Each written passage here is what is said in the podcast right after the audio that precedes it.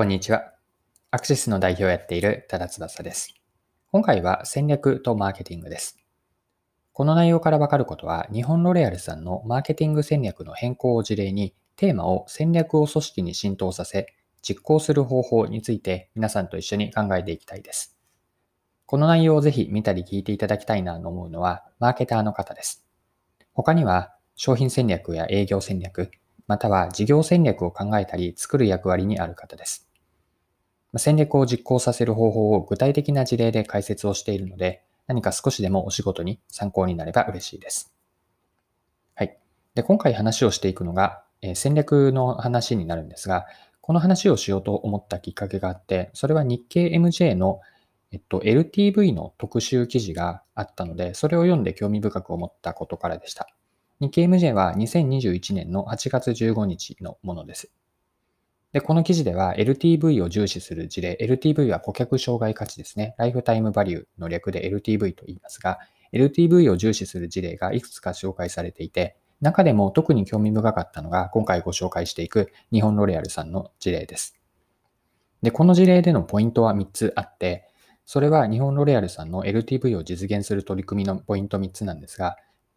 一言で言うと、一つ目が製品中心から顧客中心へ変えたこと。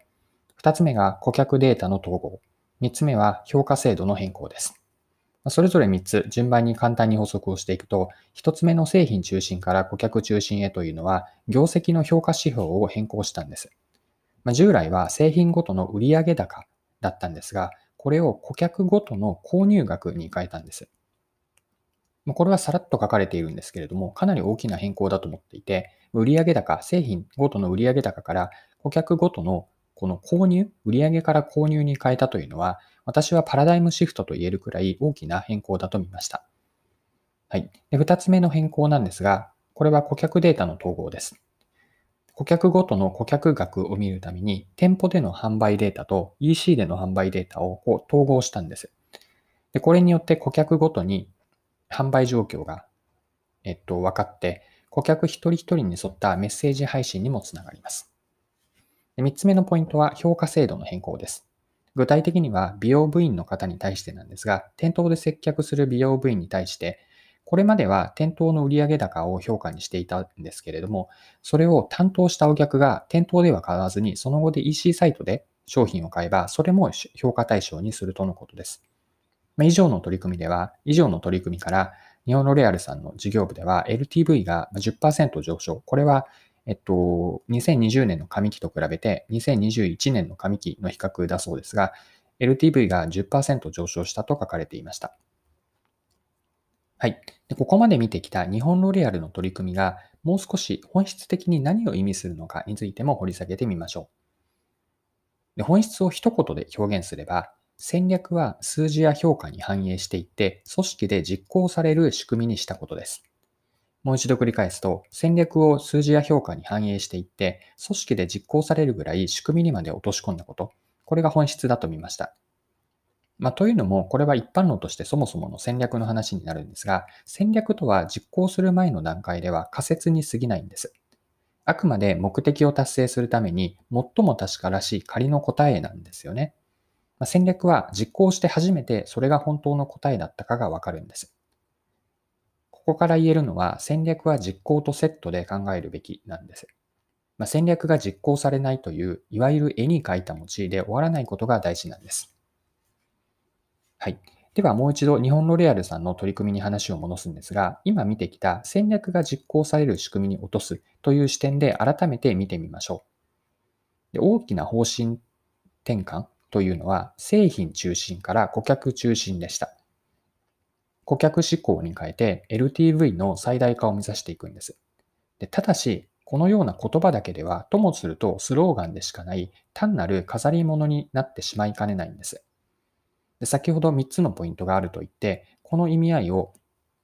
えっと、製品中心から顧客中心という戦略を組織に浸透させて実行する具体的な仕組みと見るんですが、この観点で改めて3つを整理すると次のようになるかなと思います。まあ、つまり戦略、これ、こでは製品中心から顧客中心へ数字を評価に反映する取り組みなんですが、先ほどの3つをもう一度整理すると、業績評価を製品ごとの売上高から顧客ごとに、顧客ごとの購入額へ変更したこと。二つ目が店舗と EC での顧客の購入データを統合したこと。三つ目は美容部員の方の評価対象に接客したお金のその後の EC 購入まで含めています。でいずれにも共通するポイントがあって、それはいずれも主語が顧客であることなんです。まあ、これは顧客、えっと、これは戦略が製品中心から顧客中心へ変わったことを反映しているんです。でこのように現場メンバーにとって実務に直接影響するレベルになっていれば戦略が自分ごと化されていきます。逆に言えば、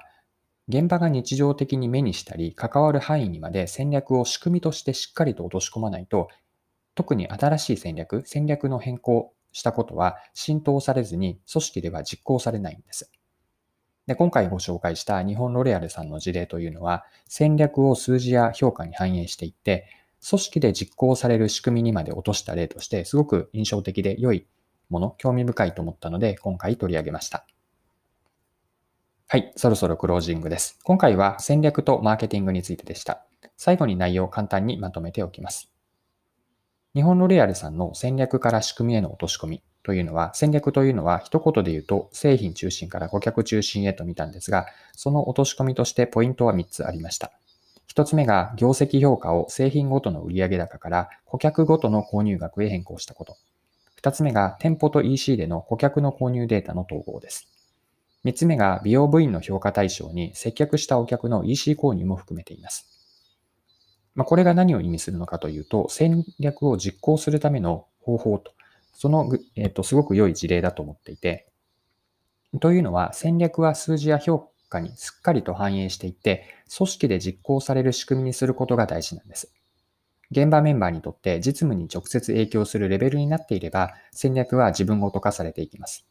これは逆に言えば、現場が日常的に目にしたりとか、関わる範囲にまで戦略を仕組みに落とし込んでおかないと、特に新しい戦略は浸透せずに実行されないわけです。はい。今回も貴重なお時間を使って最後までお付き合いいただきありがとうございました。